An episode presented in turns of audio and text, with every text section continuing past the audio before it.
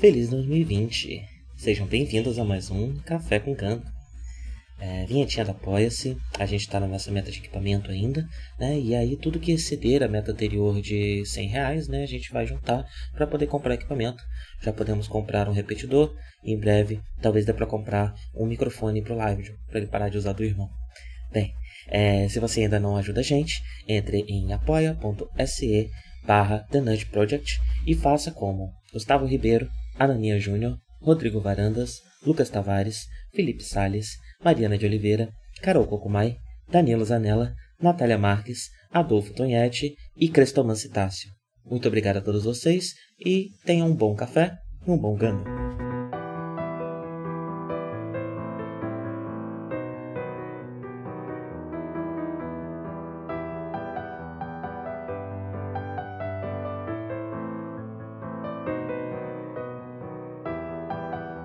Bom dia a todos! Sejam bem-vindos a mais um Café com Ganda. Hoje estou tomando um Nescau, né? Na verdade um Nesquik. Acho que já falei disso aqui. Aqui tem um Nesquik que vem com menos açúcar.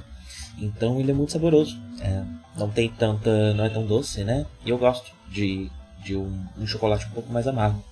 Uh, e hoje estou gravando à tarde, né? Estou no, em um desses programas excepcionais para poder montar a nossa geladeira. Uh, e terminei de almoçar, não, não faz muito tempo. E estava com vontade de comer um doce. É, e ainda não havia consumido nenhum. Então, quando decidi gravar, pensei: por que não fazer um leitinho para mim? Pois bem, hoje vamos comentar o 18º episódio de Mobile Suit Zeta Gundam, uh, Mirai Capturada. E, bem, o episódio ele já começa né, com a, a, a For fugindo né, da, da, da, Garuda, né? Acho que é a Garuda, a, a nave. Não, a Garuda é o nome da classe, né? Eu não lembro qual é o nome da nave é, irmã da Undunla uh, que está na mão dos titãs. Uh, mas vemos a For fugindo dela, né? Uh, e pela primeira vez escutamos a Namika ameaçar a For é, de não conseguir. Ela, na verdade, ela não fraseia isso como uma ameaça, né? É, ela fraseia como: ah, se você continuar não se comportando, você não vai conseguir. É, mas, no fim, no fim, das contas, é uma ameaça uh, de que a, a memória da For aparentemente está sob custódia uh, dos laboratórios da federação, né? Uh, e isso realmente se confirma ao longo do episódio, né? Parece que ela uh, está, uh, ela, ela responde a ordens, o que mantém ela sob controle são duas coisas, né? A memória dela, que aparentemente ela não tem, não sei se é uma memória de infância, não sabemos a extensão, né, dessa, dessa falta de memória dela, ah, mas além disso ela também sente dores de cabeça muito fortes, que só podem ser combatidas por um remédio que a Namika dá para ela, né?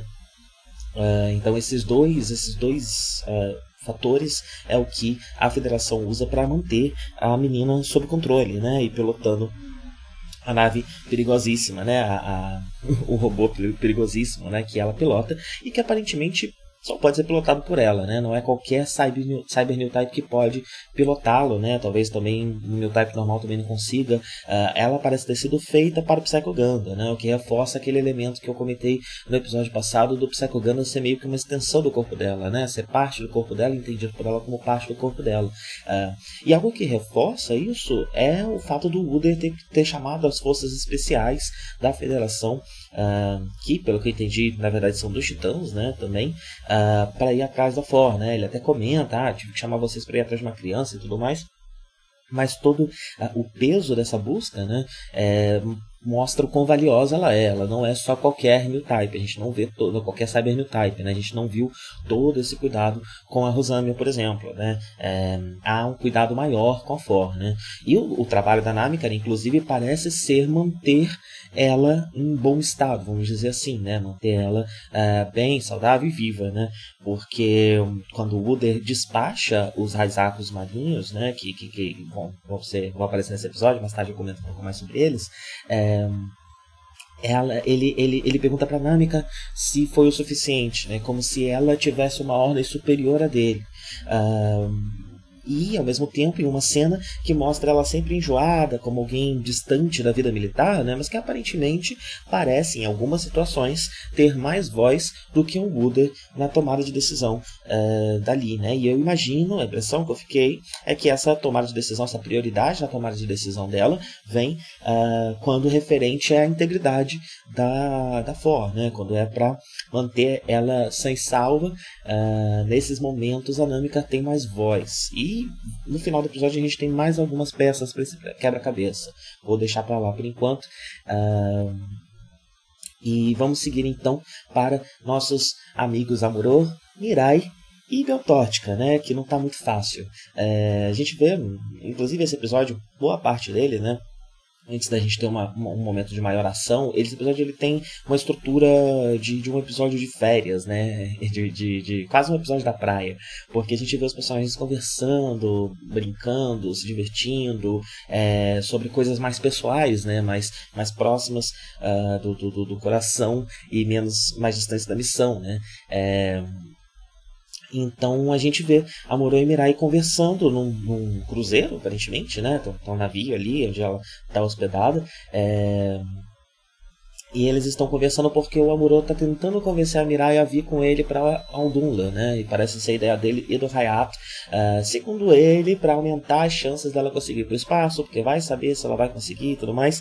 É, mas sabemos que, e pelos, pelo menos, especialmente pela forma como a Yugi funciona e pelo padrão que a série tem nos mostrado até agora, tem nos mostrado até agora, que esse pedido provavelmente tinha segundas intenções, né? A, Mirai é uma, uma piloto maravilhosa, né? Ela trabalha muito bem é, de naves grandes, ela tem toda essa experiência com, com a base branca, ela é muito jovem, carregou muito dessa nave nas costas, né, junto com o Bright. Então, com certeza é uma, uma adição importante para a batalha, né? E eles provavelmente têm essa segunda intenção é, nessa tentativa de convencê-la, né? Mas ela se recusa porque ela, sensata, não quer levar os filhos para uma zona de batalha, né? Não quer levar, colocar a vida. Do... Ela não acha que ir para o espaço vale a pena colocar a vida das crianças em risco. O que faz bastante sentido, né? É, especialmente porque é, é, a ideia de levar as crianças para o espaço parece ser algo sobre uh, pensar no futuro delas, as pessoas a, a pessoa que, que eles querem que elas sejam, né? Uh, em, se elas morrerem, elas não vão ser pessoa nenhuma, né? Uh, Enquanto isso, a gente tem uma Beltótica muito chateada, é, aparentemente por conta da Mirai, um certo ciúme da Mirai. Elas têm aquela, aquela, aquela conversa no final do episódio, né? Parece ter marcado bastante a Beltótica, porque o tema do namoro é, dos dois parece ser essa dificuldade de namorar um new type como namorou, né? É, a, a, diferença, né? A diferença quase cultural que existe entre essas duas pessoas e como a Mirai, por ser new type, entende ele muito melhor, além de conhecer ele há anos, né? E ter conhecido ele muito jovem. É, então parece haver uma certa inveja, junto com ciúme, uh, junto com um certo descompassamento emocional mesmo da Beltótica. É, como eu comentei, né, não deve ser fácil namorar o Amorô, então dá para entender um pouco disso, né, é, de como ela está reagindo, um, apesar de, de, ser exagerado, né, a forma como ela está reagindo, é, dá para entender, não é em todo injustificada, né. É, e, e, e, esse parece ser o grande tema do namoro, né? Então, por isso, essa hostilidade dela perante a Mirai, porque a Mirai é tudo que ela não é, né? A Mirai, ela tem tudo que ela queria ter, que é um conhecimento profundo do amor, uma, uma capacidade de rachar, né? Essa, essa, essa carapaça que o amor veste é, e que poucas pessoas conseguem entrar, né? Poucas pessoas conseguiram entrar até hoje. Então, é, ela parece ter essa, essa relação difícil com a, Mirai, né? E ela começa, por enquanto, descontando no Amorô, é, que já parece não estar mais tão interessada, né? Então a gente tem um ciclo em que eles começam um namoro meio repentino, uh, mas o Amorô logo perde o interesse. Uh, talvez até passando um pouco dessa questão do New Type pela forma como o Amorô expressa o seu interesse profundo nas coisas, né? O Amorô, ele, ele tem um certo hiperfoco mesmo, né? Ele, é, primeira cena dele, né, no Gundam clássico, é ele lá consertando o robozinho enquanto a cidade está sendo destruída, né? Então ele tem ele se envolve profundamente nas coisas mas uh, só mantém as coisas na vida dele conforme essas coisas geram esse interesse profundo no, e talvez esse relacionamento já não esteja mais gerando tanto interesse na cabeça do, do Amor, ou talvez nunca tenha gerado também, né? Ou se gerou foi por um momento muito breve e já parece estar caminhando para um momento difícil, né? O Amor já não parece estar tendo dificuldade de lidar com essa Beltótica que está desesperadamente tentando é, chamar a atenção dele, né? não é exatamente chamar a atenção dele, né? Mas conseguir realmente quebrar essa barreira que ele levanta, né? É, e adentrar no mundo pessoal interno do Amorô, é, que ele não parece ter interesse nenhum em deixar ela entrar aí, né? É... Bem, e aí nós temos em paralelo a esse casal um outro casal que se forma, né? Novo, novo casal que é entre For e Camille. Uma coisa interessante da For, que eu pensei agora, né, é que For e Fá são nomes muito parecidos, né? É, quando o Camille estranha o nome da For, pensa, né, nossa amiga se chama Fá. É, mas dentro do texto da série parece, parece estar relacionado ao fato de For ser um número, número 4, uh, ah, e eu, isso ser estranho uma pessoa se chamar quatro. Apesar de termos alguém na série que se chama literalmente quatro em português. É... E, e, e, parece servir daí do estranhamento. E é interessante o tema do, do, do nome ser trazido né, no, na, na, conversa dos dois, porque isso toca na questão uh, de gênero, né, do, do, do Camille, da forma como ele odeia o nome dele por ser o nome de mulher, segundo ele, apesar de ser um nome neutro, né, é, na língua francesa Camille é um nome neutro, existem homens chamados Camille, mas ele entende como nome de mulher e isso incomoda bastante ele, né, e esse é um assunto central né, nesse primeiro encontro dele com a For, uh, porque uma das últimas coisas que a gente vê o Camille perguntando pro Amorô, numa naturalidade gigantesca, é por que ele não manda Beltótica calar a boca, né? É, é, isso mostra bastante a misoginia do personagem, né? Essa misoginia que, que não é só autoimposta, não é só é, sobre qualquer coisa de feminino que ele possa encontrar dentro de si que ele rejeita, mas que parece, não sei se talvez sempre tenha sido assim, talvez seja algo que esteja crescendo com, com a idade, né? É, mas ele cada vez mais parece mais tranquilo e quanto, quanto mais ele se, é, se vê numa situação de masculinidade, uma situação em que as pessoas olham para ele e veem um homem, um adulto, é, um homem adulto, né? É, mas ele parece se sentir confortável de pegar essa, essa, essa misoginia que ele direcionou sempre a si mesmo e ao seu próprio nome, né? Uh, e expor e jogar uh, em cima das mulheres que estão à volta dele, né? Que são cada vez mais mulheres. E, e isso Talvez seja um traço que o personagem sempre carregou, uh, mas talvez não, não sei. Mas na série a progressão é essa, né? Ele, ele vai mais e mais exteriorizando essa misoginia dele. Mas eu acho que essa cena também tem uma segunda camada de interpretação, né? Uma segunda, uma segunda informação que temos sobre o Camilo que a série parece estar querendo nos passar, nos passar, que é que o Camilo está passando por um certo cama fade, né? Ele está virando adulto porque ele está profissionalmente, né? Enquanto piloto, ele está cada vez mais sendo encarado como adulto, uh, e a vida parece estar empurrando ele para que ele se torne adulto em todos os quesitos. E ele não parece ter tido qualquer espécie de relacionamento até hoje, eu acho que essa fala também tenta passar essa inexperiência, né, do, do Camille, de falar uma coisa indelicada de, assim, na, na frente dos dois, né, parece o tipo de coisa que um menino mais, mais bruto e mais desastrado com as palavras pode falar é, com outras pessoas, então acho que também tem essa segunda informação sobre o Camille, é, que essa frase nos passa, sobre essa inexperiência dele, e é interessante isso vir junto com a misoginia, porque logo em seguida a gente vê ele com pela primeira vez com uma mulher que ele abertamente se interessa por, né? E que ela abertamente se interessa por ele, não é como um caso mal resolvido, como ele a Fá, um, nem um, uma, a visão de uma mulher mais velha, essa busca por uma mãe do, do, do Camille, né? Que a gente já viu ele lidando uh, com a Ricoa desse jeito, com a, a Emma desse jeito, né? É, não parece ser mais é parece ser uma outra coisa, né? Uma outra coisa que está acontecendo aqui, porque essa conversa entre os dois, esse primeiro contato entre os dois, é muito sobre identificação, uma identificação que vem não só da, do fato dos dois serem new types, apesar de tipos diferentes de new types, né? É, mas também do Camille não estar lidando com ninguém da idade dele faz bastante tempo, né? Desde que eles chegaram na Terra, eu acho que o Camilo não lidou com ninguém da mesma idade que ele. São sempre pessoas ou mais velhas ou mais jovens, né? Crianças bem novas, como os filhos da Mirai ou o Katz, é, que apesar de não tão mais novo assim do que o Camilo, uh, sabemos que na adolescência, dois, três anos já faz uma grande diferença, né? Então essa identificação dos dois parece vir muito também do fato deles terem a mesma idade, é, estarem passando por momentos parecidos da vida. É, tanto que ela até puxa depois, né? Eu estava procurando alguém que me entendesse, talvez até puxando isso de que ela também só lida com adultos, né? Ainda mais que, enfim, ela cresceu no laboratório, né? É, não sabemos desde quando ela está nesse laboratório, mas para fazer um projeto como ela, imagino que leva pelo menos alguns anos e ela tem, ela é jovem, não sei exatamente quantos anos tem a, a forma, imagino que ela tem algo entre 15 e 17, né?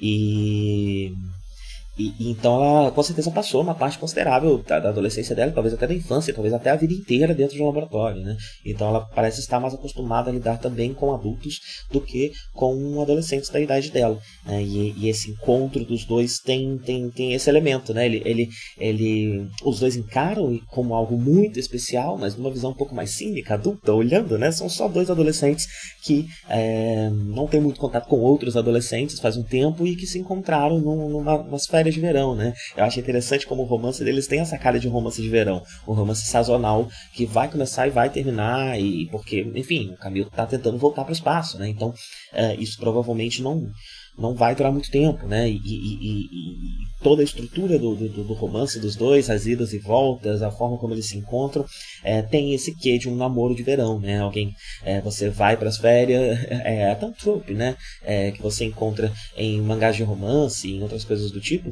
é, que é a, a, pessoa que vai, e até na vida, né? Imagino que alguns, talvez você já tenha lidado com alguém, aqui assim, alguém assim, com algo assim na sua adolescência, na sua puberdade, né?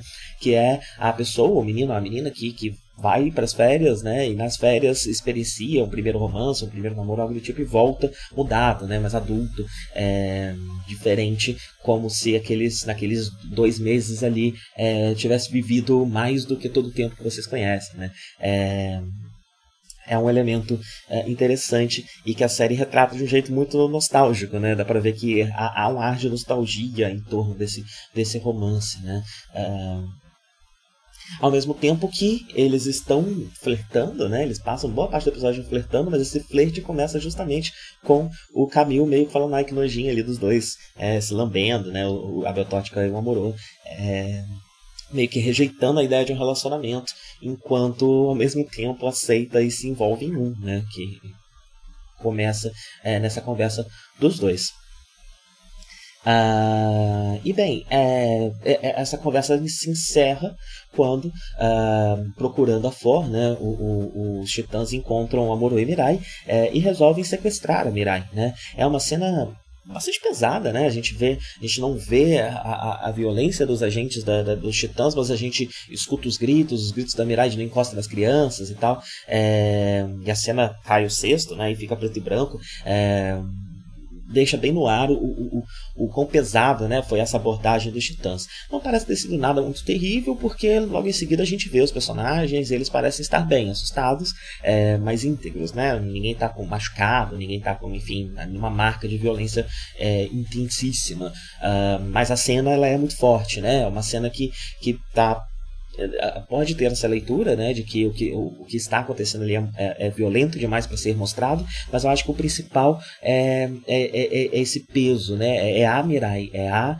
a, a, a, nossa referência, né, a nossa irmã mais velha, a, a figura materna também de quem está assistindo. Né, por, que enfim a, a Mirai ocupou esse lugar na vida deles uh, durante o primeiro Gundam, né? Então é para forçar esse peso de, do que é um personagem clássico é, posto em risco, né? E para reafirmar é, que esse risco é real. Uh, e bem, imediatamente depois disso, os Titãs ameaçam. Isso também é muito interessante, né? Eles, eles é, propagam por todas as rádios da cidade é, que eles vão abrir fogo contra a cidade se a Elg não se render, se a Elg não entregar ao Lula. Uh, e é, é, de um descaramento, né? Eu estava falando no episódio passado do, do ataque é, do, do Psycho Gundam, aberto daquele jeito, que talvez tivesse sido até uma decisão da Ford, mas uh, aqui a gente vê que não, os titãs estão trabalhando na mesma vibe, né? Tanto que eles estão dispostos a causar um pânico terrível nessa cidade, avisar todos os seus cidadãos que eles podem morrer a qualquer momento por causa de uma briga que não tem nada a ver com eles, né? É, talvez até uma tentativa de incitar a população uh, contra a Elg, né? Como também comentei no episódio passado. É... E eles fazem isso tranquilamente, na maior naturalidade, abertamente. É, e no rádio, Camille e For escutam o chamado e aí a Fora, vendo né, a consternação do Camille, entende que, a, que ele é da Elg e aproveita para pegar informações, descobre que, descobre que ela é piloto e, e que ele é piloto e deixa é, é, ele para trás, né, pede para sair do carro como quem pede para manter a sua integridade, não se meter numa situação perigosa, mas também para não ficar se metendo com o pessoal da Elg, né? É, até porque isso pode causar uma série de problemas para ela. É, mas é interessante que ela se despede com uma espécie de até logo, né? Com ah, gostaria de te ver novamente, apesar disso, né? E aí quando ela encontra com um oficial é, da federação, ela finge que estava fazendo um trabalho de espionagem, talvez até por isso tenha feito essas perguntas finais para realmente ter uma justificativa de ter passado esse tempo com Camilo, né? É, mas dá para ver que não, é, o interesse vai um pouco além é, disso, aparentemente. E aí a gente começa a ver a ação da Aldumla junto com a Stephanie, né, Stephanie Luyo, a filha do financiador, é, de um dos financiadores, né, da Caraba, é, que é, parece que está se perguntando, né? Por que esse, esse auê todo, né? São três reféns contra uma cidade inteira. Fica bem claro aqui quem que a gente vai sacrificar. Mas quem está liderando o ataque é o Hayato. E Hayato de jeito nenhum vai entregar a, a Mirai e seus filhos desse jeito, né? Então começam a, a, a um cabo de, de guerra político entre o Hayato e a, e, a, e a Stephanie, né? Tanto que uma cena que mostra isso muito claramente é quando a Stephanie está falando com o prefeito é, no, no telefone, né? É, uma coisa, enquanto o Hayato dá a ordem contrária do que ela está dizendo. É, então começa um cabo de guerra muito forte ali entre os dois. Um, é, né, no meio dessa situação toda, a gente vê mais um pouco da. É, até não comentei sobre isso, né? Ah, o, o, o, quando o Camilo lá atrás é, confronta né, a, a Beltótica e enfim, expõe a misoginia dela perguntando porque o amoroso não mandava calar a boca, é, ele também fala mais algumas coisas que é, expressam uma insatisfação uh, contra a Bertótica que parece estar vindo de toda a tripulação da Aldula. Ele, ele passa essa impressão. Talvez seja só dele, né? E ele uh, esteja aumentando para, enfim, ah, ninguém gosta de você não, é um problema pessoal. Uh, mas, durante toda essa situação aqui, a Beltótica ela liga de um telefone público para o Hayato Uh, e, e, isso é um, problema seríssimo de segurança para Caraba, né? É, e aí você vê o Hayato expressando também uma certa insatisfação com a Beltótica, né? De forma mais profissional do que o, o Camil, com certeza, né? É, mas sim, parece que essa obsessão da Beltótica uh, por, por conseguir adentrar o mundo do Amorô está uh, causando problemas reais para a operação, né? E, e, e, a fala do Camil não é só uh, por conta é, do, do, da irritação dele com a situação e da misoginia dele e da, do problema dele com, com, namoros e tudo mais, né? É, parece ser realmente algo que reflete uma visão da tripulação da Aldunla sobre a moça, né? E ela liga para avisar que o Amuro está indo se oferecer como refém no lugar do Mirai, o que tá horrível esse plano, horrível esse plano, deu tudo errado, né? Mas é muito interessante, muito bonita, né? A, a, a, o Zako debaixo d'água segurando o, o, o, barco, né? E durante o, o naviozinho, né? O navio não, barco, né? um barquinho é, que eles estão. E durante a batalha a gente também vê várias outras cenas é, do, do, dos Akos passando por baixo, é, debaixo d'água, por baixo dos personagens, e todas essas cenas passam um impacto muito grande, né? Porque a gente é, nem sempre fica claro pra gente a escala de um, de um Mobile Suit, né? E essas cenas acabam uh, passando muito bem essa ominosidade, né? essa, essa, esse, o tamanho realmente que essas máquinas têm essas máquinas de guerra têm, né? E também o perigo daquela situação ali, né? Porque, enfim, estão na água, qualquer movimento mais brusco, o barco vira. É, então, é, essas cenas passam um impacto é, bem forte. E o que acaba acontecendo é que os três ficam Uh, como reféns, né? Uh, é interessante esse o, o, o segurar porque ele pensou muito rápido, né, para segurar esse barco. É, a série não mostra muito bem como é que foi essa articulação entre entre soldados e, e, e, e os titãs ali para que eles fizessem isso, mas a gente já sabe que esses atos estão debaixo d'água.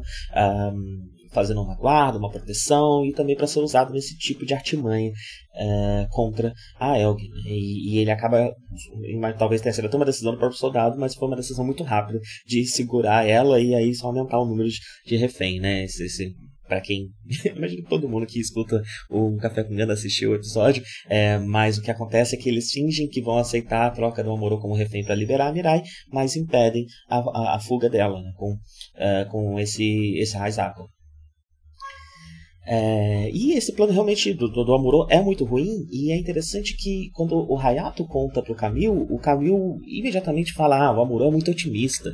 O, o, o Camil, nesse episódio, ele tá com uma autoconfiança gigantesca, né? A gente já vinha um, um caminho mais confiante conforme ele é, se encaixava nessa posição de piloto e era visto é, da forma que ele gosta de ser visto, né? Que ele gostaria de ser visto. Uh, mas esse episódio, especialmente depois do encontro com a Forra, ele tá num outro nível de, de, de tranquilidade, né? É Hayato e toda a tripulação arrancando os cabelos e o Camilo está pleno, lindo, ele sabe exatamente o que ele está fazendo e ainda tem tempo para criticar os outros e tirar sarro da cara da Stephanie. Porque ele comenta que o, que o Amorô é muito otimista e é interessante isso porque reforça essa visão infantilizada do Amorô é, que a série tem mostrado nos últimos episódios. Agora, até mesmo pelos olhos de uma criança, né, até pelos olhos do próprio Camille, uh, o Amorô já, já parece é, infantilizado. Inclusive, é, pensando agora, né, a Beltótica ela expressou né, esse essa insatisfação dela, esse desespero dela, até agora, para o próprio Amorô, uh, para Mirai e para o Camil. Então, essa inveja né, que ela tem do, do, do da, conexão New Type com a Mirai, praticamente já estava se desenvolvendo é, também com o Camil. Né? Tanto que a gente vê um Camil que consegue falar é, de uma rachadura, de um, de um problema na, na, na carcaça do Amorô é, com muita facilidade, muita clareza. Então, talvez por isso, não só é, por conta de uma da, da, da, inveja do próprio Amorô e do quanto é, ele pode estar enchendo o saco dela com isso, é, ou estava, né, até o último episódio onde aparentemente ele resolveu esse problema. É, além disso, ela ter abordado o Camille também pode vir desse lugar de, é, de inveja de um type, de alguém que tem uma conexão mais profunda com esse rapaz tão, tão fechado, é, porque ela está interessada, né. É, e o Camilo tá, tá, tá seguraço, ele ganha a confiança do Hayato para tocar esse plano. É, inclusive a Stephanie parece bastante preocupada que um menino tão jovem é, vai ser o responsável por fazer tudo acontecer. É, e ele tá tão confiante que tira sarro da cara dela, né? Ele fala, ah, você não tem voz aqui. Meio que brincando. É, brincando com uma coisa muito é, bastante Camilo também isso, né? Você é uma brincadeira que não tem graça, é uma brincadeira que só serve para machucar, né? É, especialmente numa situação em que a gente tá vendo esse, esse cabo de guerra político aqui entre a Stephanie e o Hayato, é, ele faz questão de mostrar de que lado ele tá e ainda dá uma, uma paulada na, na Stephanie, uh, talvez de novo expressando também é, é, essa misoginia dele, talvez não, uh, não dá para saber, né? Só direcionado a uma mulher e, e, e dentro de algo que o personagem já fez uh, também com personagens homens de uma ação né, do personagem que, que ele já fez também com personagens homens, uh, uma falta de tato, né? É, então é uma, uma mistura de uma falta de tato com uh, uma paulada, com uma, uma prova de confiança, né? Eu tô tão confiante que eu posso até é, fazer essa brincadeirinha aqui. Uh, é uma mistura de vários elementos, né? E é muito interessante porque é, é a experiência de um adolescente, né? Tem um milhão de coisas fervilhando dentro dele, um milhão de experiências conflituosas, é, e ele a cada momento vai estar tá mais sintonizado com uma delas, né? Uh, e é interessante que a série também mostra que, olha, agora com a Fó foi diferente, né? Ele está abrindo os olhos, está uh, se, se, se interessando por pessoas romanticamente. Uh, e, isso fica bastante claro quando ele compara a, a Stephanie por nada com a Fó, né? Ele é a primeira mulher que ele vê depois da Fó, ele já pensa, já compara, já mede, é, já pesa, até para ter uma certa noção do que ele está sentindo, né? Para com uma comparação, é, ele poder entender um pouco melhor o que ele pode estar sentindo pela forma. É a impressão que eu fiquei. Uh, acho que essa é a primeira luta do Camille debaixo d'água. Não lembro se já teve outra debaixo d'água. Lembro que teve umas lutas em cima, né, com o Hovercraft. Uh, mas o Camille ele mergulha com o Mark II. Enquanto a Aldula finge rendição. É, não dá para saber muito bem qual que era o plano, é, o Camille ia atacar por baixo, o Camille ia só garantir é, que nenhum do, dos Raizaku é, ia, enfim, tentar uma artimanha como a que tentou com a Mirai, é, é, um ataque surpresa, o que exatamente está acontecendo, né? Não fica muito claro porque o Camille esbarra nas pedras e estraga tudo mas esse erro dele acaba funcionando, né? A partir do momento que ele erra, ele toma uma decisão muito boa, que é bem, já que eu não estou mais escondido, eu vou agora causar o máximo que eu puder, né? Então ele levanta, pá, já explode o Zaco, já joga o Zaco pra cima, já faz um auê, já vira os barcos tudo, é, e isso dá a oportunidade pro Amuro agir é, e conseguir fugir e salvar o rato aí, que no meio dessa loucura toda acaba caindo na água, né? O menino, coitado. É, esses arcos de, de baixo d'água, eles são chamados ou de Marine Raizakos ou de Zakos Marine Type. Uh, que são eles foram vistos pela primeira vez no MSV, que é o Mobile Suite Variations. Eu acho que eu já comentei dele aqui, uh, mas vou lembrar rapidinho, né, é um catálogo, uma espécie de catálogo é, de suítes diferentes, né, de suítes novas, que foi lançado entre a série original e o Zeta, que teve, tiveram muitos anos, né, entre uma e outra, é, e durante esses vários anos, acho que foi cinco ou seis anos, é, eles lançaram essa, esse MSV, é, até para ter mais material para Gampla, para enfim, para manter o, o, o, o, fandom vivo, né, é, junto com os filmes que estavam saindo e tudo mais. É, então, e foi a primeira vez depois da série clássica que vários é, novas suítes foram criadas, né? Chegaram ao público, principalmente do lado da federação, que nunca teve muita coisa, né? Uh, mas também tem bastante de outras, enfim, porque são suítes que estavam sendo usadas no finalzinho da guerra é, e também nesse período entre, uh, entre guerras, né? Entre o, o, o, essa, o final da 79 e o que a gente está vendo agora, o conflito de Grips. Uh, e, e e esses, esses arcos, eles. É só isso mesmo.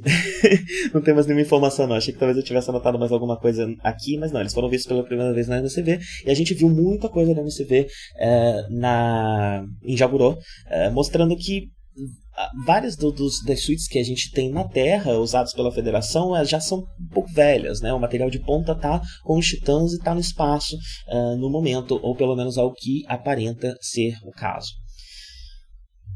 Bem, a situação se resolve, os reféns conseguem fugir né, tranquilamente, é, sem, sem nenhum grande dano. É, enfim, tiveram que fazer uma respiração boca a boca no Hathaway, mas o menino parece estar bem depois. Uh, e aí é interessante desse final, porque quando o Wooder ele tá entrando na nave para poder fugir, né, ele vê que a Namika tomou as rédeas, a Namika está pronta para pilotar e ela misteriosamente não está mais enjoada. É, e aí eu fui fazer uma pequena pesquisa, né, fui olhar a, a, o artigo da Namika, uh, fui ler um pouco sobre ela, não tem muita coisa na Wikipedia. Mas na, na Wiki de Ganda uh, tem umas páginas, uh, quando você entra no perfil de um personagem, tem uns scans de umas páginas que, que, que estão escritos personal profile. Eu não sei exatamente de onde eles vêm, provavelmente de algum databook, alguma coisa do tipo.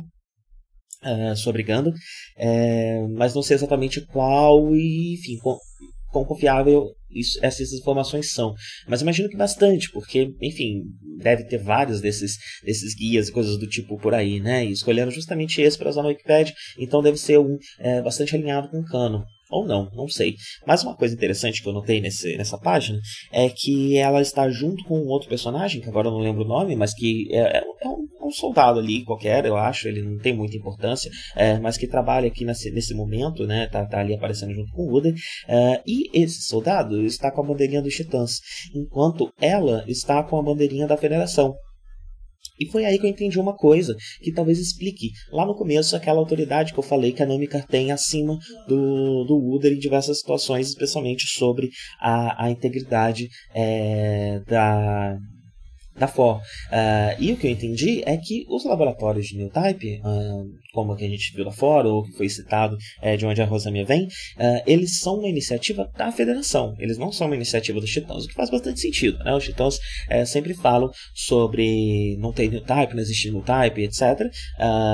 então, eles terem laboratórios secretos de Newtype, que eles estão usando agora esses Cyber Newtypes abertamente, seria até um problema ali para a lógica interna da, da da, dessa estrutura, né? Uh, mas, então, o que eu entendi foi o seguinte: os laboratórios são da federação e a federação está meio que forçando os titãs a usarem essas forças do Cybernotype. Porque, se a gente lembrar bem, o Brutark parecia bastante contrariado com, com, com é, ter a Rosamia ali. Uh, o, o Uder também não parece estar apostando tanto nessa coisa de Cybernotype. É, eles parecem estar, esses titãs que a gente está vendo lidando com a Cybernotype pela primeira vez, parecem estar constantemente testando para ver se isso realmente é uma ideia boa ou não, e, e, mas sempre partindo é, de uma de já um preconceito de que isso não é boa ideia, de que isso não vale muita coisa, né? E na primeira oportunidade eles já descartam já o Cybernotype e, e seguem o caminho deles.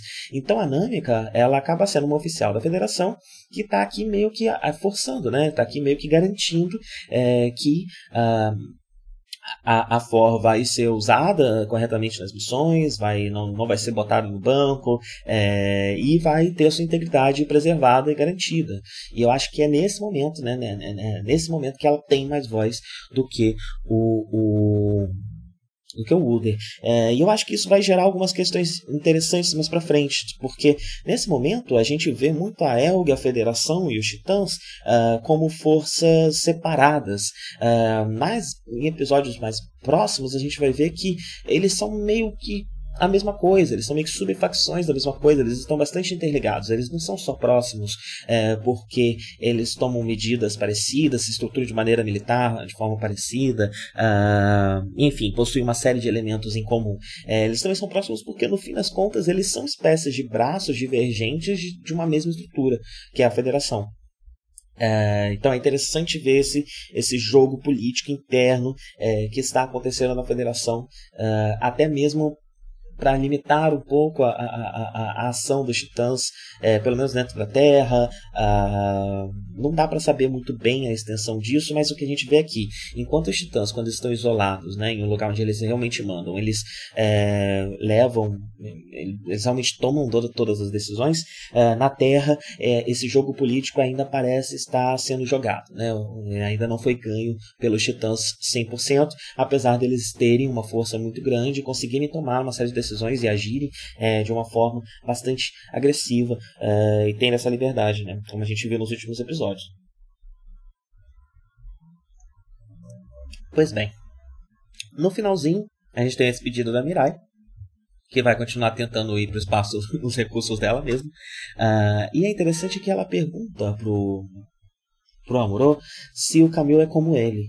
É, e eu não sei se ela estava perguntando personalidade ou se ela estava falando de new type, mas o Amuro entendeu como personalidade, né? E ele, ele fala algo na linha de tipo, ele não é não se parece comigo e tem muito mais potencial, né? Essa questão do, de prometer muito mais, ele tem muito mais potencial em casa com o que a gente viu o Amorô falando é, no último episódio, parece ser algo realmente que ele está conseguindo lidar e está conseguindo olhar para o cabelo com esses outros olhos, olhos um pouco menos infantis, né?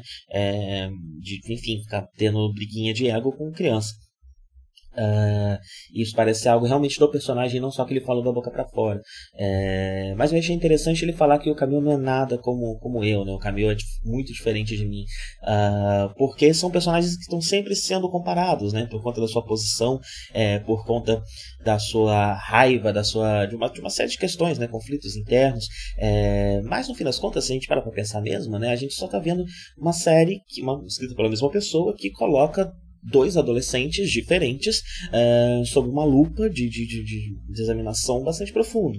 Então a gente vai ver esses personagens uh, lidando com questões da adolescência. E talvez o que a gente vê em comum entre esses dois personagens seja mais sobre esse momento de adolescência, junto com a questão do new type e junto com as questões de neurodivergência que vem junto com, com o pacote new type, né? Uh, examinados por essa mesma ótica. E eles são mais parecidos no, no, no, numa descrição mais superficial, enquanto é, numa descrição mais profunda eles têm questões diferentes e têm, enfim, uma série de questões diferentes. Né? Inclusive, eu estou constantemente aqui falando sobre como o amor se, se fecha e o Camil ele nunca se fecha. Né? O Camil, é, quando ele se sobrecarrega, o que ele faz não é ir pro quarto para debaixo do cobertor. O que ele faz é socar a primeira pessoa que vem para frente, arrumar briga, xingar todo mundo, etc. É, então, é, essa é uma das diversas diferenças entre os personagens. Né? Uh, e no final a gente vê que a Beltótica resolveu tomar coragem e vomitar a raiva dela em cima da, da Mirai, coitada, que acabou de voltar de uma situação de, de refém com duas crianças de colo. É... Mas a Mirai não, não, se deixa bater, né? Já solta é, de cara que o Amuro não é tão fraco quanto você imagina, o que deve ter irritado a Beltótica de um jeito, a gente nem vê muito, né? Essa, a expressão facial dela e tal, nesse momento, até porque ela começa a chorar depois. É, mas parece o tipo de resposta que não só estava na ponta da língua, como não vou levar desaforo de você não, menina. É, sabendo que, que ia machucar ela, né? É, mostrando um, certo domínio nessa briga, é, que no fim das contas nem está acontecendo, né? A Mirai nem tem interesse de tratar com o Rabel Tótico. Uh, mas, enfim, é, mostra essa, essa, essa, essa, posição de dominância né, da Mirai aqui nessa situação, que nem é algo que vem com a idade, né? Porque a Mirai ela tem realmente essa, essa integridade na tomada de decisão, né, na expressão, na comunicação, desde sempre, né? Uma coisa interessante na personagem da Beltótica, antes da gente terminar, é que ela parece uma personagem inconsistente, se a gente compara, né? Desculpa, eu fiz um, um, um, copo aqui. Ela parece uma personagem inconsistente porque ela se apresenta como uma coisa e logo em seguida ela entra numa outra noia é, diferente daquilo que, que ela estava lidando ali no primeiro momento, né?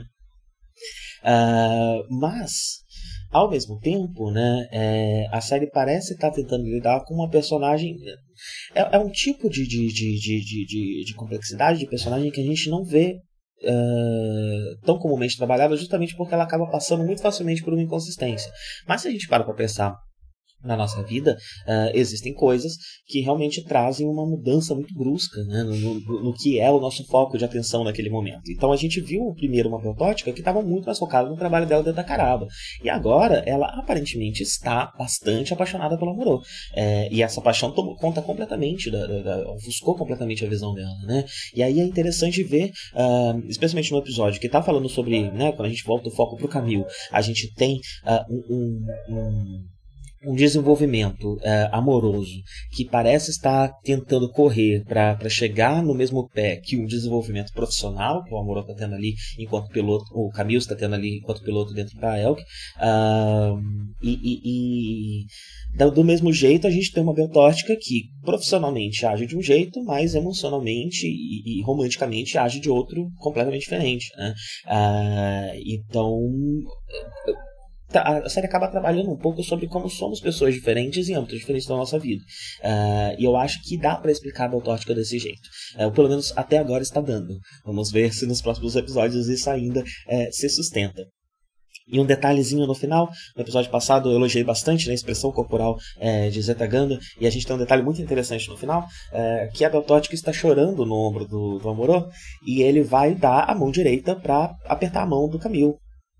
É, mas ele não consegue, porque ela tá chorando justamente no ombro direito de, é, dele, né?